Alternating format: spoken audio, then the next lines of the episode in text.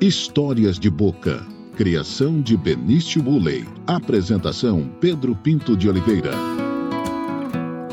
Olá, amigas e amigos do pnbonline.com.br. Estamos começando mais um podcast Histórias de Boca.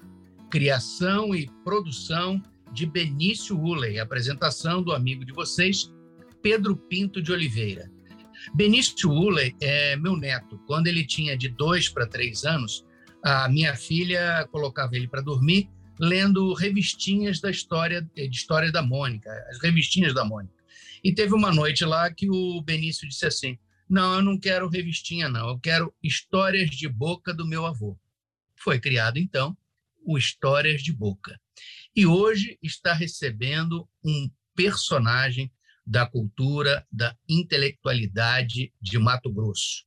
O Super Mario não é aquele antigo personagem dos videogames, é o professor doutor Mário César Silva Leite, que está nos dando a honra de conversar aqui no podcast Histórias de Boca. Bem-vindo, querido Mário.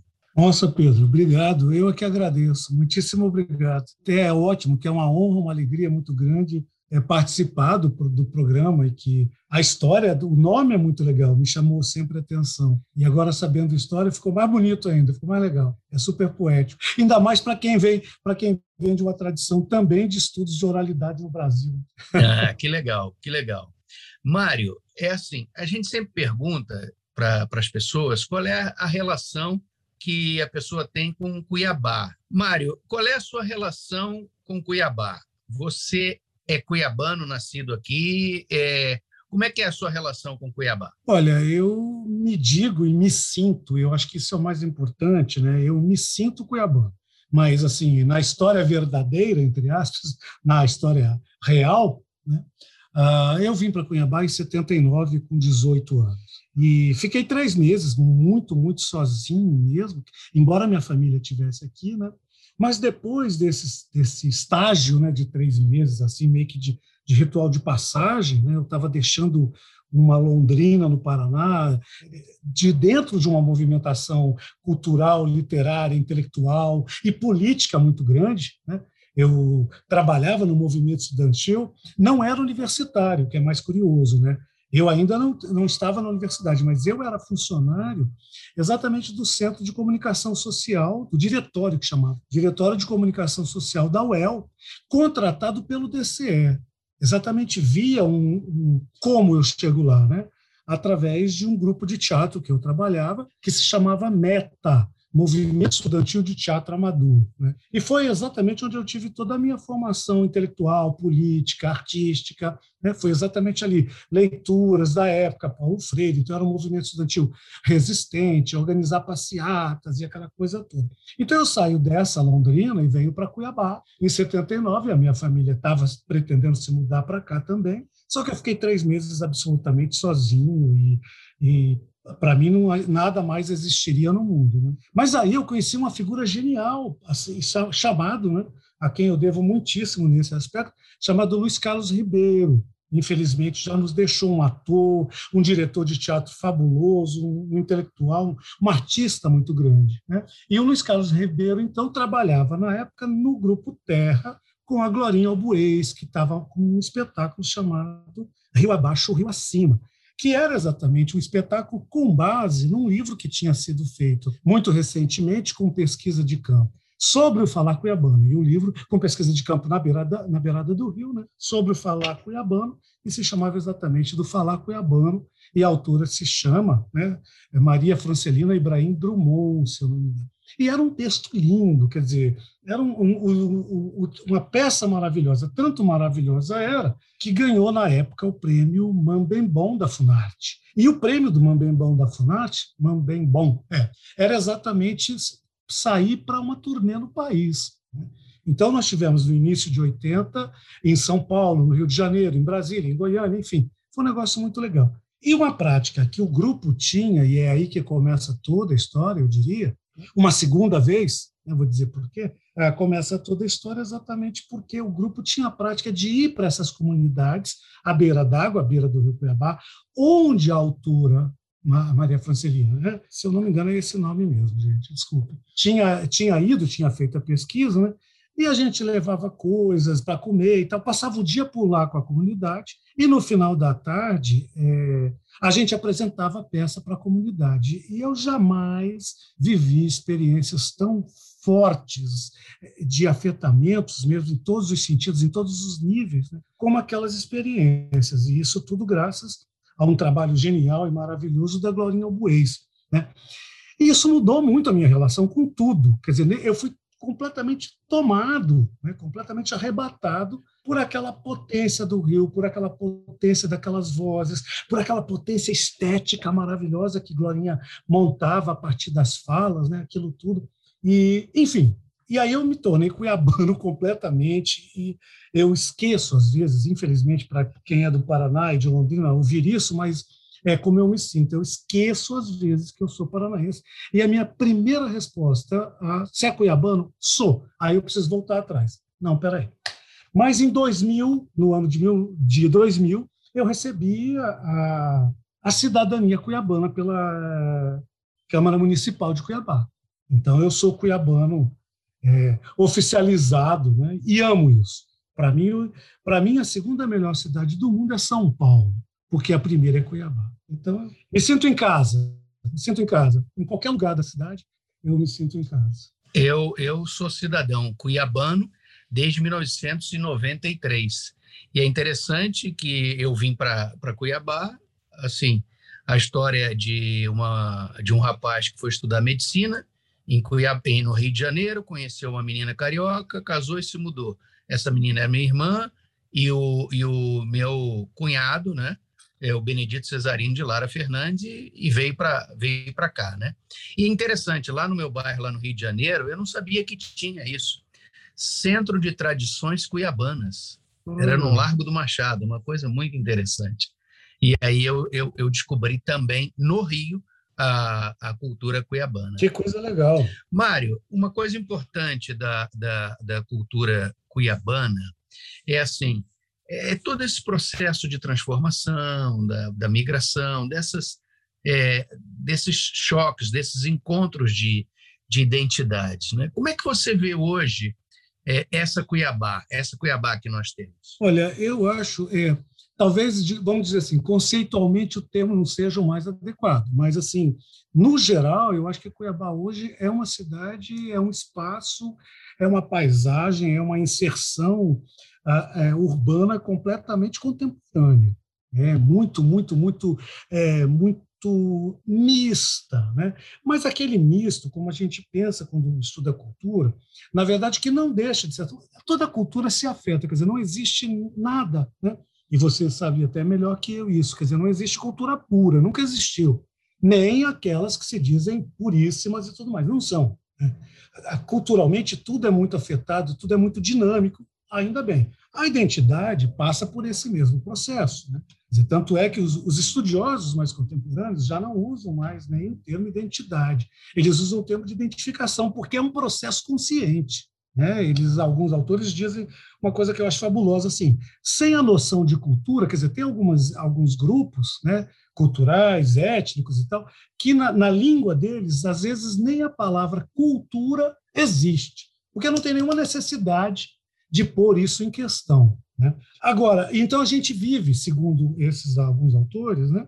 É, a gente pode viver tranquilamente sem a noção de cultura, mas não sem a noção de identidade, porque a noção de identidade ela é consciente, ela é um processo ah, consciente mesmo, quer dizer, é um, uma aproximação que nós buscamos, ah, que as pessoas buscam fazer, com isso ou com aquilo. Se a gente pensar claramente, é assim, eu digo isso no memorial indescritivo, né, no, no, meu livro, quer dizer, até a roupa de baixo, né, até o underwear que a gente usa, ele tem um processo de identificação. Você está ali tentando se identificar com um grupo, com alguma coisa, etc, etc. Então, eu acho que Cuiabá hoje é uma coisa extremamente fascinante né, pelo convívio dessas diferenças todas. Né? Pelo convívio de coisas mais assentadas né? na tradição, o que é, é genial, o que é fabuloso, né? mas isso também vai se modificando. Né? Vai, com, com os contatos, com as misturas, Né? Isso vai se alterando, vai se modificando e vai se transformando naturalmente em outra coisa. O que eu acho ruim são os processos é, agressivos disso, dessas modificações. Né?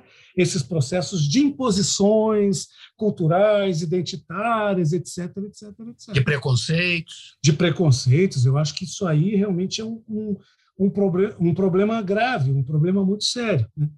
mas que a cultura é dinâmica e que a identidade é consciente e ela tem a ver com, inclusive, a questão que a gente às vezes deixa fora, né? não, não, não conta, não computa, mas com a questão de poder, com a questão de legitimidade. Né? Quer dizer, essa coisa de, de quem está falando e por que está falando disso e como está falando. Quer dizer, é, é um jogo de poder. E a identidade, efetivamente, só se manifesta na alteridade, na presença do outro. Se você não tem uma outra presença, você não tem por que recorrer a nenhum processo de identificação. Isso está muito tranquilo. Quer dizer, qualquer outro te evoca exatamente a, a busca, o processo rápido né, imediato de um, de um campo de pertencimento, que a gente vai chamar aí de, de identidade. Mas é consciente, quer dizer, você tem isso como padrão de, quando eu digo em poder, eu digo exatamente de identidades que acabam se tornando, é, entre aspas, né, ou se achando mais legítimas que outras. E aí a questão não é essa. Eu acho que só não pode, como é que se diz, é, mascarar os conflitos que existem. Né? Isso é, é, é nessa, nessa relação. Os conflitos, essas tendências, mas o funcionamento da coisa, digamos assim, tecnicamente é esse. A gente entra num jogo, quer dizer, quando eu digo, poxa, peraí, eu sou professor universitário, eu estou evocando um grupo de identificação, né? um local de pertencimento e tal, que me legitima em algumas coisas. E é isso, essa é a coisa da identidade. Quando eu digo, olha, peraí, eu sou o, o cuiabano, eu estou evocando exatamente um repertório de coisas, um grupo de pessoas, etc, etc, etc, um determinado tipo de poder que vai me legitimar ali em algum lugar, em algum momento. Né? Então a gente está sempre nesse jogo e, e vai se moldando também, né? conforme as necessidades que vão se apresentando, por conta de ser algo consciente.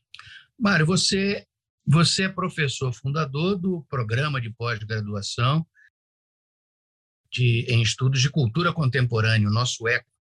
É Isso, um, do, um é, do, do, antigo do MEL também, né? Hoje do antigo MEL. Eu, eu, eu e Ludmila Brandão também. Falar em Ludmila é exatamente isso, porque a professora Ludmila Brandão, nossa amiga, ela já esteve aqui no podcast História de Boca e ela contou é uma história muito deliciosa que a gente vai ouvir de novo, porque eu quero que você comente sobre a criação do ECO, a ideia de criar esse programa, que foi on the road, né? Uhum. Quer dizer, uhum. numa viagem que vocês estavam fazendo juntos de volta de São Paulo para Cuiabá. É, eu queria que a gente ouvisse de novo para o nosso público, ouvir de novo esse trecho da historinha da Ludmilla e que você comentasse para a gente, né, Mário? Uhum. Claro, claro que sim. Estava eu e Mário César, que é professor do programa também, Mário César Silva Leite, meu amigo de muitos anos, de décadas. É, a gente estava é, voltando para Cuiabá, que na verdade ele estava dirigindo meu carro de volta para Cuiabá. Eu ainda não tinha terminado o doutorado, mas estava tava já com é, 70% da tese escrita.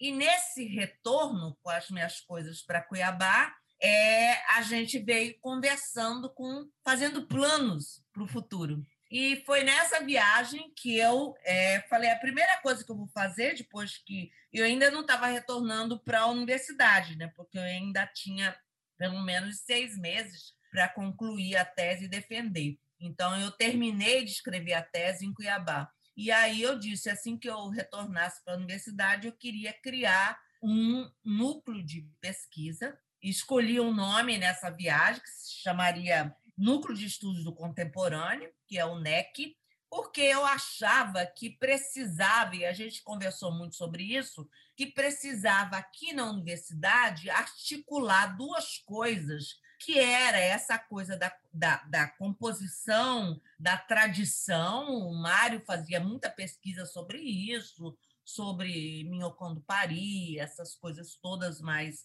ligadas à tradição, mas que eu queria muito articular com, com uma ideia do contemporâneo, porque a gente estava é, é, vivendo um momento que era em que os espaços não mais eram distantes, os espaços estavam reunidos no mesmo lugar que era do espaço virtual. Olha, então, Ludmilla, para mim, é uma, uma, figura essencial na minha vida pessoal, né, na minha existência e na minha vida profissional também. Né. Foi meio assim, amor à primeira vista e, mais uma vez, aquela coisa, nos identificamos, né? nos vimos imediatamente como seres de um mesmo grupo, de uma mesma. É, não igual, porque a gente tem sempre discussões né, assim, muito acaloradas, inclusive, né, questões teóricas e tal. A gente tem um trabalho aproximado, mas também muito diferente e tal, que é muito bacana. E, mas a gente se ama assim absolutamente em todos os sentidos. Isso é muito bom.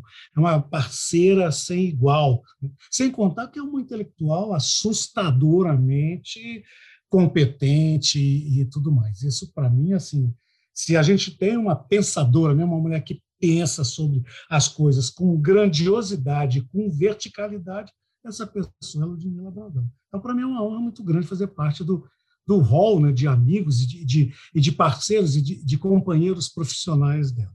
Olha, eu tinha ido para São Paulo, né? eu já tinha voltado. Você lembra, você lembra dessa viagem, né?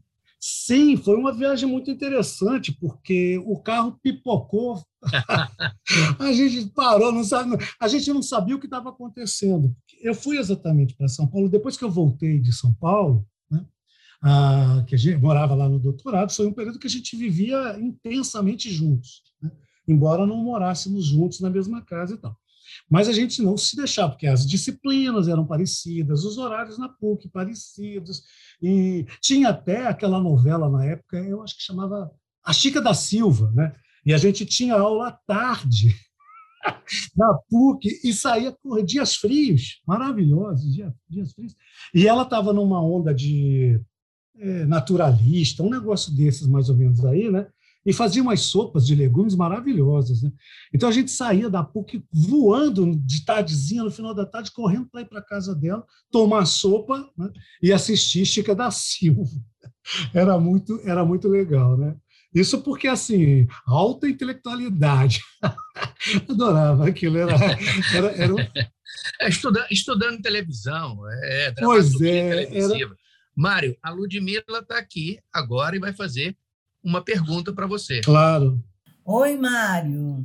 Que ótimo poder te ouvir aqui com o Pedro no Histórias de Boca. Então, quando a gente fala da nossa carreira, tá, eu não posso deixar de me lembrar do início da nossa longa parceria que começou lá em 96, 95, 96, já fazendo doutorado na PUC de São Paulo com a mesma orientadora, a nossa queridíssima e saudosa Jerusa Pires Ferreira. Então, a minha pergunta é sobre ela. Queria te ouvir, né, se pudesse comentar as nossas os nossos momentos alegres de muita risada, muita alegria, cantorias, enfim, Diga aí, lembra um pouquinho para a gente, conta um pouco das histórias é, que a gente viveu com Jerusalém em São Paulo. Um beijo grande, querido. Oi, Ludmila. Enfim, é... bom, falar de Jerusa Pires Ferreira para mim, a gente poderia ficar alguns dias e você sabe disso, é... a importância né, que Jerusa, já tive a oportunidade de dizer isso numa homenagem a ela que eu organizei para o Encontro Nacional né, da Ampol, Associação Nacional de Pesquisa e Pós-Graduação em Letras e Linguística, né? ela, para mim, profissionalmente, a Jesus é fundamental na minha vida. Ela me pôs no mundo. Né? Era um tipo de orientadora que eu procuro é, seguir né, o exemplo, porque ela botava mesmo, olha, tem congresso, tem não sei o quê, vai fazer, vai publicar, vai, vai, vai, vai e era um, ah, você se lembra que na intimidade a gente brincava e a chamávamos carinhosamente, amorosamente de furacão baiano, né? Então, assim, e Jerusa, é, mulher do Nordeste, né? cosmopolitíssima, uma mulher de muitas línguas, de muitas viagens, uma intelectual reconhecida no, no mundo todo pela, pela, pela potência, né, pela competência da pesquisa e tudo mais. Né? Mas, ao mesmo tempo, nunca deixou de ser aquela, aquela mulher sertaneja né, do sertão, da Bahia e tal. E era uma delícia, a gente se divertia muito com ela e ria muito, porque a Ludmilla morava exatamente num apartamento no mesmo andar que Jerusa e no apartamento em frente dela. Então, volta e meia, a gente estava lá na Ludmilla, que naquela época era um negócio, a gente ouvia muito uma cantora é, de origem árabe chamada. Ai, me fugiu. Ofra, Ofra Rasa. Ofra Rasa se eu não me engano. O Frahasa, uma música maravilhosa. Tá? Essa cantora até já morreu, se eu não me engano, de câncer há muitos, muitos anos atrás. E a gente ouvia horrores essa Ofrasa, né? lá na casa da Ludmilla. E, de vez em quando, a gente estava lá ouvindo a música, menino, Jesus entrava, assim, feito exatamente, feito um furacão, toda cheia de pulseiras que ela arranjava, entendeu? umas saias rodadas e começava a dançar a dança dos sete véus no meio da gente. Né? E aí eu e Ludmilla, claro, entrávamos na dança, literalmente? E dançávamos e passávamos tardes adoráveis mesmo. Assim. É uma, um período de, de São Paulo que é inesquecível. E, claro que tanto é, Jerusa quanto Ludmilla fazem parte dessa, disso tudo. Né? Mas era uma, uma figura genial, engraçadíssima. E, e, cantava muito bem, tocava piano muito bem, e a gente vivia se, assim, se divertindo, as mínimas coisas. A minha orientação, boa parte da minha orientação com ela, era andando ali por Higienópolis, onde ela e Ludmilla moravam, né? ali nos bares, por ali, caminhando por ali, ou nas tardes frias, que era muito legal. A gente, ela até comenta isso, no prefácio que ela fez para a publicação da minha tese, né? o Águas Encantadas de Chacororé, ela que fez o prefácio, e ela comenta isso. Na verdade, a gente sentava na mureta do prédio dela, né? em São Paulo, aquela São Paulo fechada, meio garo de garoa, muito fria, né? discutindo como pensar o Pantanal. Né? Então, são viagens assim que valem a pena. Eu sou muito agradecido. Que bonito, Mário. Que bacana. É, essa relação com com a orientadora, com o orientador, de, de, de, de construir, além de construir o conhecimento, de, de construir laços afetivos, laços de, de amizade, é uma, uma coisa maravilhosa. Eu me identifiquei com, com você aí da, da minha relação com a minha orientadora de doutorado, a Vera França. É. Também de terminar o doutorado com, com amizade. Não era um furacão baiano, não, né? mas é, é, é aquela doçura, aquela coisa mineira, sim, sim. aquela suavidade sim. e tal, né? Eu, eu é, descobri com a Jerusa, nesse aspecto, né, que eu não acredito em outra forma de orientação. Né? Tanto é que, por exemplo, sem a pandemia, eu e meus orientantes e orientandas nos reuníamos de 15 em 15 dias, ou mais ou menos isso, para um café da manhã na minha casa. Então, a gente passava a manhã inteira comendo, tomando chá, tomando café com leite, comendo coisas e fazendo e, e trabalhando. Né? Então, assim, eu realmente não acredito nas coisas que são feitas hoje, né, fora desse campo de, de, de, de, de afetividade mesmo. Né? E nem gostaria de ter outras experiências que não fossem por aí. Tem que ser bom, tem que ser bom para todo mundo. Né? É, é, é interessante esse laço de, de, de afetividade, de amizade, assim. É, é, é, é um passo interessantíssimo também, e é legal, mano, de que a gente aprende essas coisas com os nossos orientadores que nos marcaram e a gente tenta dar continuidade a esses gestos, esses Sem gestos dúvida. acadêmicos de orientação, mas também esses gestos de, de, de afetividade, de compreensão, de diálogo, de proximidade. Isso é muito legal, mano. É, e eu acho muito importante, porque, na verdade, a gente vai falar, é, é, pensar sobre isso quando você falou de identidade, de cultura e tal, né? mas, assim, na verdade, a gente está tá se inserindo né, numa espécie de tradição, que até pouco tempo não era muito comum nas academias, a gente sabe disso. Né? A gente escuta histórias um pouco mais antigas né, de, de orientações assim, terríveis, assustadoras, né? Os terríveis, terríveis. Orientandos com medo dos orientadores e aquela coisa toda. Numa, num jogo de poder completamente é, injusto até, né? Porque completamente desequilibrado. Né? Então, eu acho que a gente tá, vem, recebe isso como uma, uma herança, se a gente quiser falar assim, dentro do ambiente acadêmico, e dar sequência, porque com certeza os nossos orientandos darão continuidade também a isso e inventarão outras coisas, é claro, né? mas a linha geral está garantida, eu acho, que é das relações afetivas honestas. Né? Ó, peraí, aqui não está bom, não, vamos fazer de novo. A, a, isso, isso, sem afetar a qualidade, digamos assim, acadêmica dos trabalhos, né? da produção intelectual. É, e academicamente, aí no caso, usando a imagem da sua orientadora, efetivamente, nas horas que precisa, rodar a baiana. Exatamente, exatamente.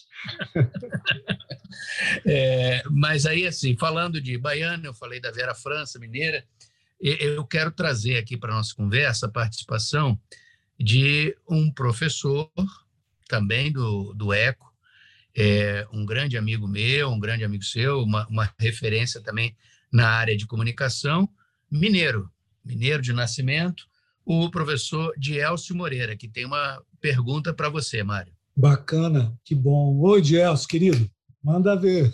Saudades. Oi, Mário. Aqui Dielcio, prazer enorme falar com você. Tenho pensado muito, Mário, mas pensado muito sobre a produção literária e poética em Mato Grosso e no Brasil. Isso tudo parece muito invisível hoje. Antes nós tínhamos resenhas, os lançamentos eram sempre um acontecimento, críticas, ensaios. Respirávamos literatura e poesia. Hoje parece que tudo isso desapareceu. Tem uma certa nostalgia nessa minha fala, é verdade. Mas, é, para além dessa nostalgia, sabemos que o poder público está muito distante desta produção e que os veículos de comunicação também não dão hoje a atenção que davam tempos atrás. Mudou, o mundo mudou. Nas redes sociais há pesquisas, você tem conhecimento de que a nossa produção literária, a nossa produção poética avançou, conquistou leitores, é, é, está presente na vida do Estado, apesar da ausência do poder público e dos veículos tradicionais de comunicação? Olha, eu acho que essa pergunta do Dias ela traz algumas coisas à tona, né, muito, muito importantes, muito significativas, e eu vou tentar, o que para mim é muito difícil, você já deve ter, já me conhece, já sabe, vou tentar ser breve e um pouco mais sintético. Né? Então, eu queria dizer assim, no, de uns anos para cá, de alguns anos para cá, a produção livresca, vamos chamar, né? A produção e literária em especial, estou falando de prosa, estou falando de verso e tudo mais, né? É, aumentou no Mato Grosso de maneira absolutamente singular. Eu diria que nós temos hoje no Brasil pouquíssimos estados que têm uma produção, primeiro, de, de, de enorme qualidade técnica, de enorme qualidade editorial. Nós temos editoras maravilhosas que fazem um trabalho genial. Né? E nós temos também um grupo de produtores artísticos, de artistas, de escritores, né? também geniais, muito, muito bons, muito, muito competentes, coisas assim, de primeiríssima linha, produzindo aqui o que eu chamo de literatura brasileira produzida em Mato Grosso. Né? Então, esse é um aspecto. Então, sim, a produção aumentou, né? apesar e em, e em detrimento né? da, da esfera pública, da esfera pública no sentido né, de, de poder público, como ele, ele se refere. E com relação à própria imprensa. Agora, com relação à própria imprensa, eu acho que tem uma coisa assim: o caráter mudou muito. O que mudou? Na verdade, eu brinco, né? sempre brinco com assim, assim. A internet, essa coisa de rede social, tornou todo mundo muito, todo mundo muito opinioso. Então, assim, todo mundo conhece tudo, sabe tudo e dá opinião sobre tudo. Então, eu acho que esse é um aspecto que eu acho ótimo as pessoas terem opinião. Né? Mas determinadas coisas, em alguns momentos, exigem uma, uma preparação mais, mais pontual, mais verticalizada, etc, etc. Então, por exemplo, eu mesmo, eu não posso sair dando opinião sobre qualquer coisa. Vamos retornar àquela nossa primeira conversa né, de, da questão da identidade. Por que, que eu não posso sair falando qualquer coisa? né, dando só opinião. Porque eu sou um homem, um intelectual, um professor especializado em determinadas coisas.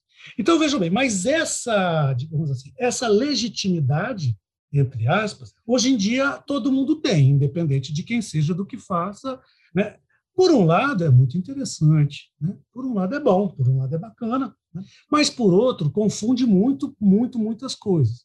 Então, assim, sim, nós temos, eu acredito, e aí, mais uma vez, pelo que eu vejo na internet, né, que o no, nosso número de leitores, quer dizer, as pessoas que se relacionam, né, vou até abrir um pouco mais a questão do Diels, a pessoa que se, as pessoas que se relacionam hoje, em alguma medida, com os livros de literatura, né, com a arte literária, é muito, muito, muito maior do que há alguns anos atrás. E só como exemplo, eu diria que a, a, nos anos 90, você deve se lembrar, Pedro, Elcio, dos anos 90 a 2000, a gente teve aqui a figura da, da, da revista literária, né? Vote, que era uma editoria, que era que produzida, né, o editor e tudo mais, o inventor, né, era o Vander Antunes. Né?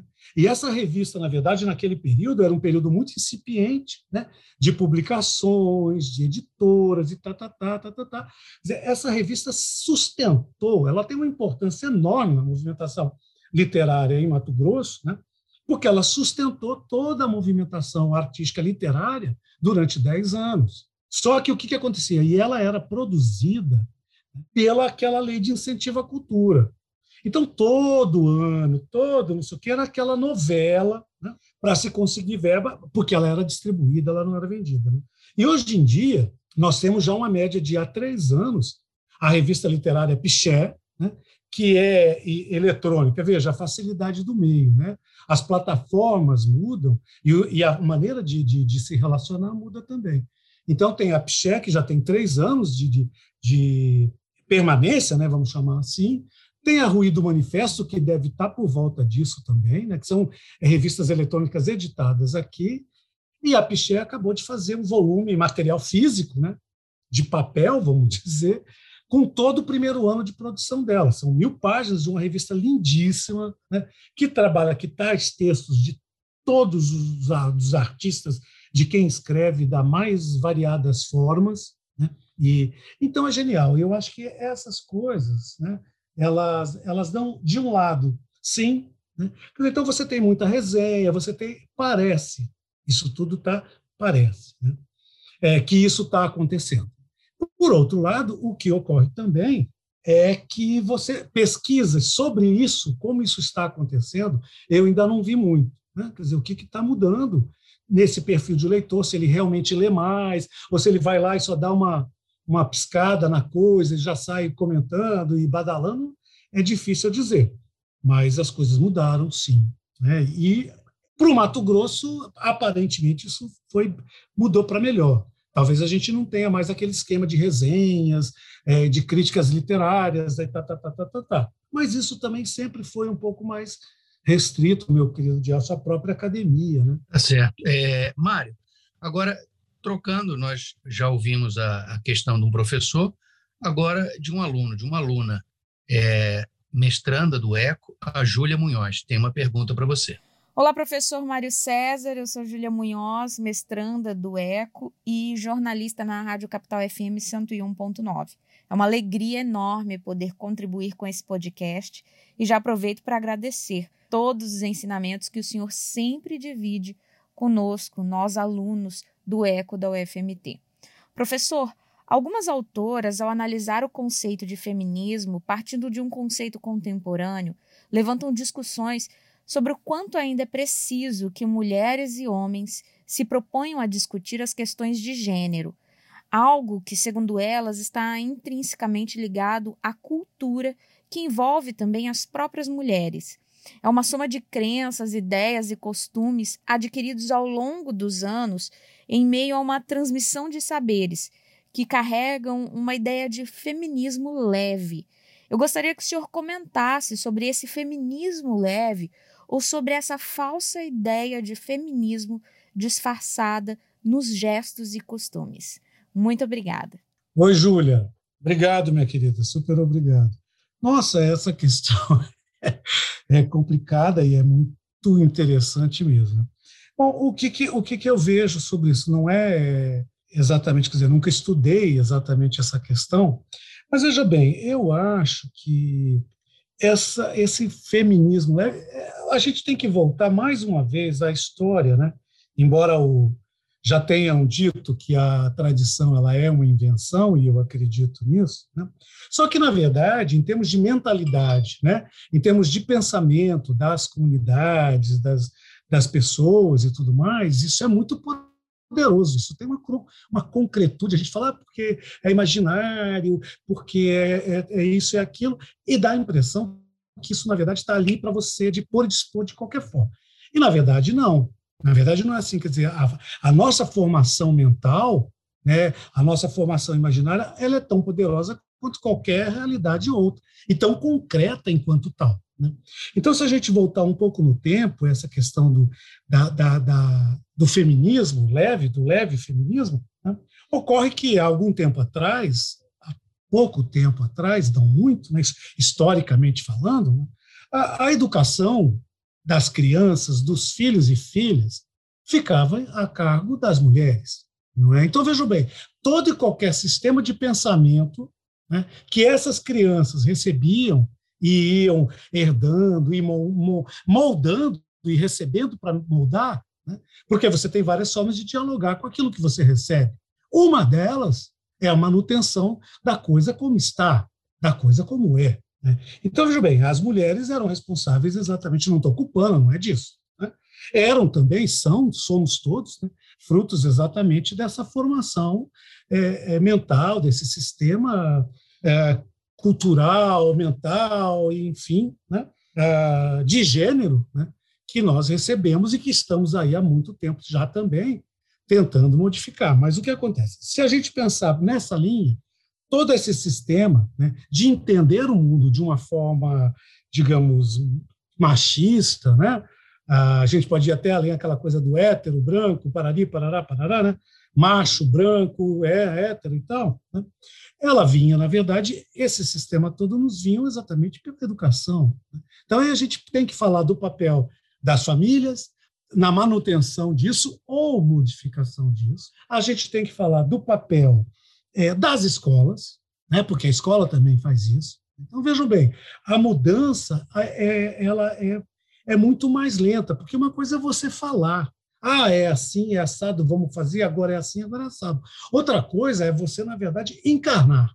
E o termo que eu estou usando aqui é absolutamente consciente. Encarnar mesmo. Por quê? Porque esse imaginário, essa forma de entender o mundo, essa forma de olhar o outro, de qualquer gênero que seja, né, ela está intimamente ligada a, uma, a uma, uma, introspecção, a algo que vai, tem que passar a fazer parte de nós. Então, enquanto isso não tiver, e é no processo que eu acredito que estamos vivendo, não é julgar ou apontar dedo para esse ou para aquele. Mas isso só vai mudar, as coisas só mudam quando a mentalidade sobre elas muda. Muda. Né? E o processo de mudança de mentalidade, eu estou falando de uma mentalidade mais genérica, de um imaginário mais geral, de um imaginário mais comunitário, eu não estou falando da coisa individualmente, pessoal, né? só vai mudar quando isso, quando isso realmente se encarnar em nós, né? se tornar parte de nós. Então, nós entendemos o mundo dessa forma, a partir de agora. Né? E aí entra o papel de todo mundo mesmo. Entra o papel dos pais, do pai, da mãe, eh, da escola, dos amigos, da família no geral, dos avós, etc, etc, para ir num trabalho que vai realmente modificando a paisagem e a sensação e a interação com essas coisas de maneira diferente. Eu acho que é isso, minha querida. Não sei se eu respondi direito. Não, legal, Maria. É, é até interessante o que você trouxe aí, essa coisa do, do encarnar, me lembrou uma, uma observação do John Dewey, que é essa coisa da ideia encarnada que a instrumentalidade das coisas está na ideia encarnada. Quer dizer, exatamente isso que você falou, eu acho que é uma observação com relação à, à questão do, do, feminismo, desse, desse agir mesmo, né? e não só na, na, na, na parte de, de observações, de falas, e que não seja o conjunto da sociedade. Né? Claro, exatamente. Agora, uma pergunta, Mário, da nossa coordenadora do ECO, atual coordenadora do ECO, a professora Maristela Carneiro. Aqui é a professora Maristela, coordenadora do ECO, e eu tenho uma pergunta para o professor Mário. Como que a literatura pode se manter potente e significativa num mundo cada vez mais voltado a informações rápidas, por vezes superficiais, submetidas a um regime de pós-verdade? Muito obrigada. Ah, que bacana, que legal, que bom poder te ouvir, Maristela. Olá, minha querida. Nossa chefe, viu, Pedro? É, nossa chefe. Vou ter que pensar bem nessa resposta, nessa resposta, né? Olha, é, essa pergunta, Maristela, ela realmente é muito, muito, eu diria assim, expressiva e importante. É bom é, a gente poder falar sobre isso, né? É, essa coisa, na verdade, essa ideia de pós-verdade, né? É, me parece que ela traz à tona um pouco né? essa ideia de que tudo, tudo está é, tudo bem, né? Que tudo está, enfim, você não tem mais é, verdades, etc, etc. Eu acredito, de certo modo, né, é, numa certa relatividade das coisas. Sim, né, eu não acredito é, em verdades absolutas disputas, etc, etc, etc. Agora, que nós eh, tenhamos, digamos assim, pensando na, na ideia de pós-verdade, né, que nós tenhamos, mais uma vez a gente volta àquela ideia né, do imaginário, da potência né, dessa coisa que a coisa precisa estar, tá, a ideia instrumentalizada, quando, como o Pedro chamou a atenção. Né? Então, é, eu não acredito que a gente tenha superado essa ideia de que acabou a verdade. Né? É, eu acho que a gente tem ainda padrões né, reguladores e, e, e adequados para a gente ter um diapasão, né, para se, se, se, se moldar, até se medir, e que são importantes, né, para se medir nessa questão, embora as coisas sejam, sim, relativas e, e tenham uma, uma, uma série de, de filtros e de filtragens e tal, que podem se modificar. Né? Mas um, um horizonte mínimo de, de, de, definição dessas coisas é extremamente necessário, eu diria. Né? Ah, então, com relação à questão da, da, literatura, né, como é que a literatura, eu, eu expandiria isso, né, como é que a, a, a arte, né, as poéticas, né, podem viver e sobreviver num universo né, nesse, de superficialidade e tudo mais, de pós-verdade. Essa é a grande questão, eu acho. A literatura, ela estipula os seus próprios padrões. A arte estipula manipula os seus próprios padrões, que não tem a ver exatamente com os nossos padrões de verdade ou mentira.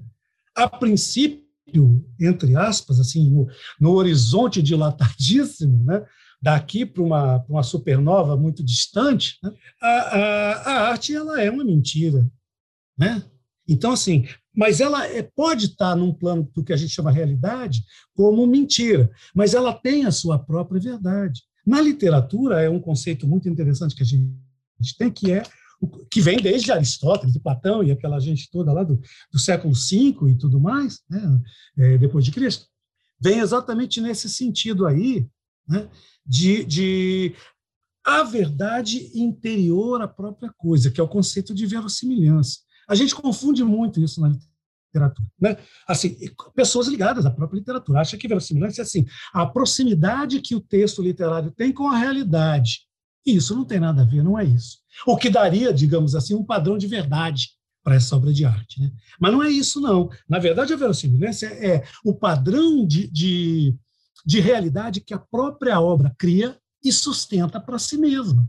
Então, isso é genial. E a poética, né, digamos assim, a poesia em si, né? E aí eu falo do, da poética do, no lato senso mesmo, né?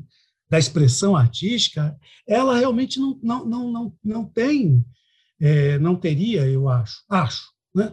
que se preocupar com isso, porque ela é uma verdade em si mesma. Né? E eu acho que isso é essa, essa é a potência. Né? E como disse o Bachelard, né, o Garçom Bachelard há muito tempo, nós somos seres do desejo uma coisa linda que ele diz e, e curiosa e até assim é, desconfortante de certo modo. Ele diz lá pelas tantas que o, o, a espécie humana, né, o ser humano, não é fruto da necessidade, é fruto do desejo. E eu acho que nesse desejo aí está exatamente essa, essa toda a nossa poeticidade, né? toda a nossa arte né? de, de, de, de poder viver e sobreviver num universo mais considerado é, verdadeiro, que às vezes é muito, como a gente tem vivido, né, muito punk. e, e absolutamente irreal, né? Surreal, sei lá. É isso, minha querida. Não sei se respondi. Obrigado pela pergunta, Maristela. Eu gostei muito, com certeza a Maristela gostou também, Mário. É, agora, para terminar, a pergunta de uma outra discente, de uma outra aluna, a Dalila Rodrigues, para você, Mário. Ah, legal. Diga lá, Dalila. Olá, professor Mário César. Aqui é a Dalila Rodrigues, jornalista e mestranda do ECO. Eu tive o privilégio de fazer sua disciplina, a demanda das identidades, e contar com a sua participação também na minha pesquisa de mestrado, sempre muito generoso em compartilhar conhecimento. Bom, a minha pergunta é a seguinte: o senhor concorda que estamos vivendo um momento de desvalorização da cultura, das produções culturais e da própria ciência? E qual o reflexo disso em Mato Grosso? Um abraço. Ah, super obrigado, viu, Dalila? Obrigado mesmo. Foi muito bom ter você e a Júlia na disciplina e foi, foi um semestre muito bacana. Me sinto muito agradecido por aquela, por aquela turma toda, por aquelas tardes todas muito bacanas. Muito obrigado. É, Dalila, eu é, vou, de certo modo, é, discordar é, um pouco de você. Tá? É, me permita, eu não vejo muito ali, essa coisa da, é, da desvalorização é, da cultura ou mesmo da, da ciência. Né? A gente acabou de falar com a é, da pergunta da Maristela, né? A gente pode pensar, inclusive, um pouco por aí, né? É, é, veja bem, no momento, a ciência é, na verdade, o nosso grande padrão da verdade, entre aspas. Né? Isso que a gente tem vivido agora, nunca se falou tanto em ciência. Né? Então, eu acho que tem. É, vou, vou, vou me organizar melhor aqui na ideia acho que a gente tem dois planos dessa, dessa sua questão que a gente pode explorar um pouco. Né? Então, assim, nunca, nesse período de pandemia, nunca se precisou tanto pôr a ciência à prova, né? e aí, em prol, eu não vou dizer assim, é, é, da ignorância, mas em prol de um tipo de ignorância muito específica. Né? Porque tem uma forma de pensamento, às vezes, que a gente encontra, que não dá para você nem classificar enquanto ignorância porque é algum outro tipo de coisa. Então, assim, foi muito um momento muito necessário que a, a imprensa, né, os jornais e, e, todo mundo se manifestando, falando muito da ciência, porque, na verdade, a gente estava num momento absolutamente. É, nem sei classificar, acho que não tem palavra na língua portuguesa ainda, talvez, né? É, talvez a partir de agora a gente invente, né? mas num momento extremamente estranho, no momento, em, no momento em que a gente precisava dessa verdade, vamos chamar assim, da verdade da ciência, porque era só, e é ainda, a única palavra que pode nos orientar e literalmente nos salvar. E aqui já não estou falando num espaço imaginário, estou tá? falando de vida ou morte. Né? Então, assim, eu acho que a ciência, nesse momento, foi muito, muito, muito, muito valorizada e ainda bem. E, e, e enfrentou uma batalha uh, sem igual. Né? E, por enquanto, aparentemente, estamos mas saindo assim, é, machucados, mas estamos. Parece que essa batalha está sendo vencida exatamente por essa, por essa ciência que nos, nos, nos precisa é, garantir e dar alguma segurança. Então, tem isso. Historicamente, sim, todas as ciências sempre foram a, a última palavra da verdade, da racionalidade, etc. etc.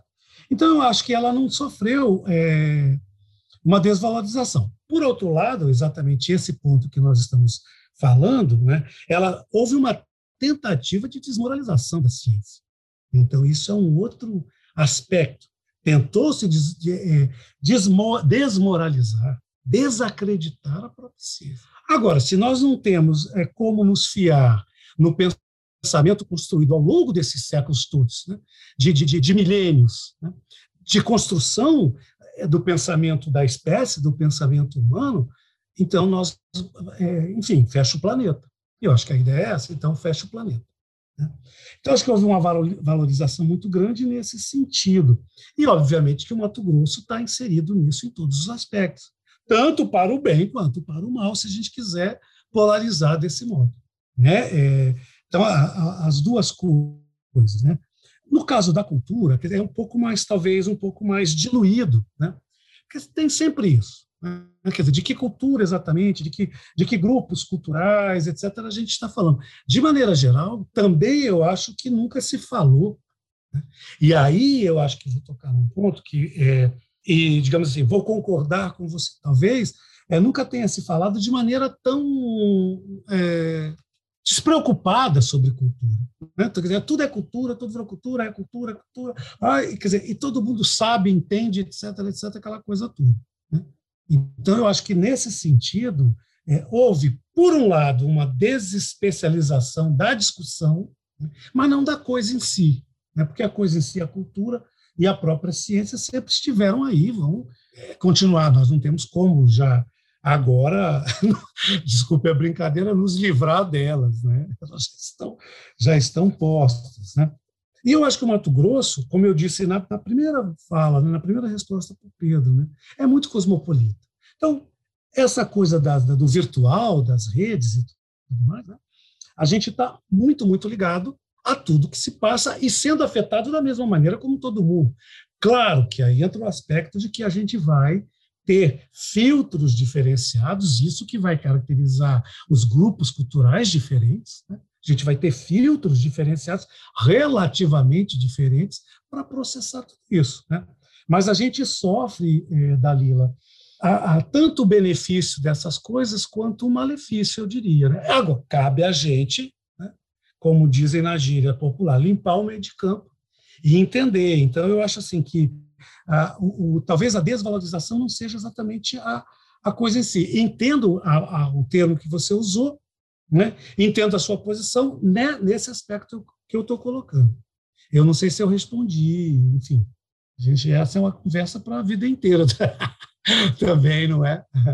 é? Mário, é assim, no Histórias de Boca, a gente trata de assuntos leves com muita leveza e os assuntos duros da, da vida com muita profundidade. E ninguém tem escapado aqui do podcast Histórias de Boca de uma discussão, de uma reflexão sobre os tempos que nós estamos vivendo com o atual governo, com a figura do presidente Jair Bolsonaro.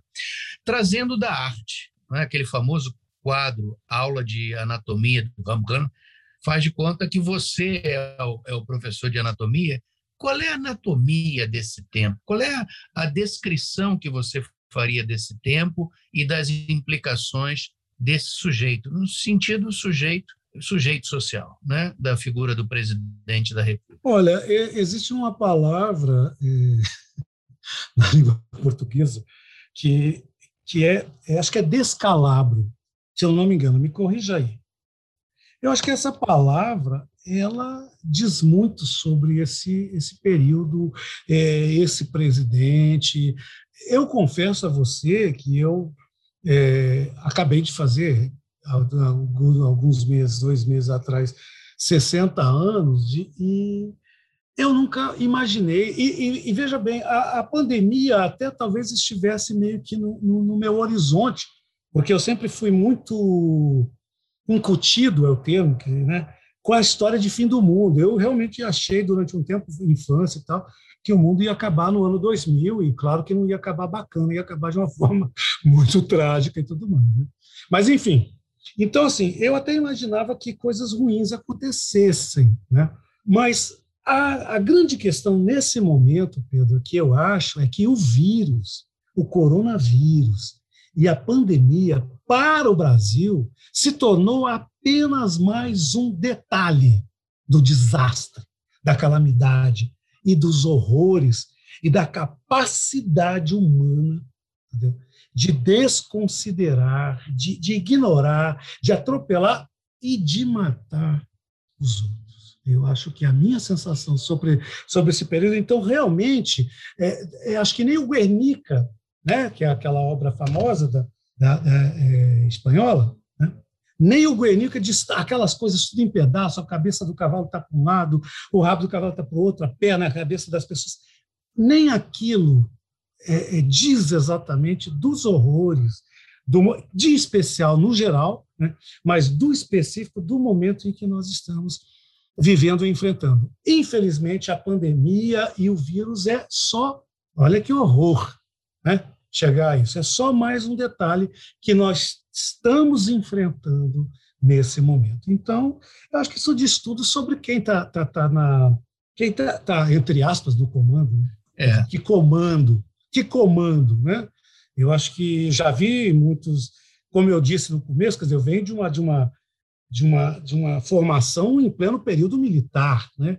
de enfrentamentos e, e essa coisa toda, de, de passeatas, e, e, e, achei que tinha visto os, a coisa pior do mundo, mas não estou louvando o militar, não, pelo amor de Deus. Hein? Mas a ideia que algumas pessoas que eu sempre chamei de pessimistas, né, assim, ah, mas a coisa pode melhorar, piorar, eu nunca acreditava nisso, não.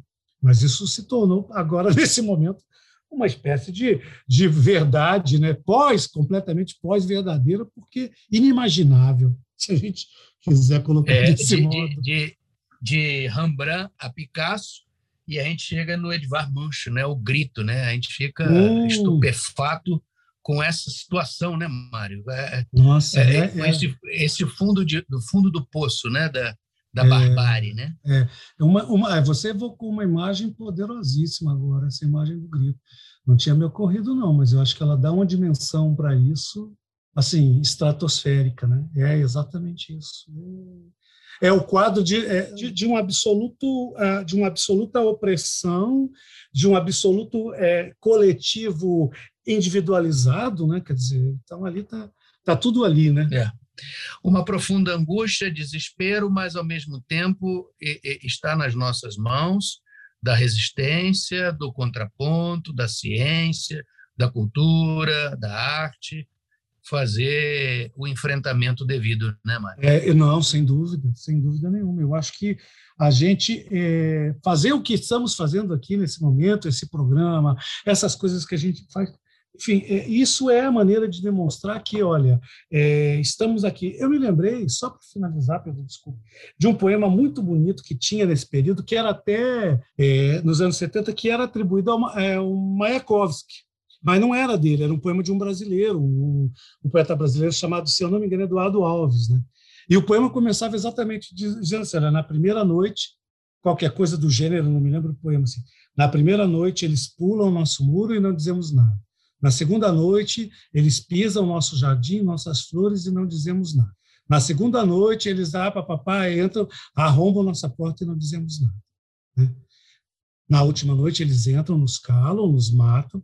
Né? E como não dissemos nada, já não podemos dizer mais nada. Então, eu acho que a, a imagem do grito aí que você trouxe à tona, ela é fundamental, porque o grito ainda pode, entendeu? É, reverter as coisas. É uma, é uma atitude, é uma ação. Né? É uma ideia encarnada, né, Mário? É uma ideia encarnada e poderosa, né? É. Mário, o que, que você achou de participar aqui do Histórias de Boca? Nossa, Pedro, é, as, os amigos queridíssimos, amigos que fizeram as perguntas, tal, programa, é, o Caio, né, no suporte técnico aí e tal. Nossa, Pedro, amei, que, que conversa agradável, que, que delícia. Você sabe que a gente tem uma, uma longa história, né? Então, assim, é. você é super especial, super querido para mim e tal, e é uma honra para mim, um prazer sempre muito grande trabalhar com você. É muito bom, adorei. A recíproca é verdadeiríssima, Mário. A admiração por você é assim espetacular. Sempre tive como uma referência de uma pessoa do conhecimento, uma pessoa é, pronta para as discussões, para as reflexões. Isso antes de estar na universidade e durante a universidade, e tivemos a oportunidade de compartilhar uma disciplina do, do ECO. Né? Isso, para mim, foi espetacular. Foi verdade, isso mesmo, foi muito bom, sempre muito bom. E o programa é genial, a ideia é genial. A gente precisa ouvir, sabe, essa coisa de ouvir histórias, né? Isso nos dá um senso, Pedro, muito grande. O Benjamin, o Walter Benjamin tem um texto em que ele fala sobre isso, né? Isso nos dá uma ideia muito grande de contar e ouvir histórias, né? nos dá uma ideia de comunidade, né? de falar exemplarmente, de que os outros podem ouvir a gente. Né? É, ele, fa... Bom, ele faz uma discussão lá que eu não vou entrar em questão agora, né? mas assim, o fogo na beira da praia, sabe? A gente ali em roda do fogo.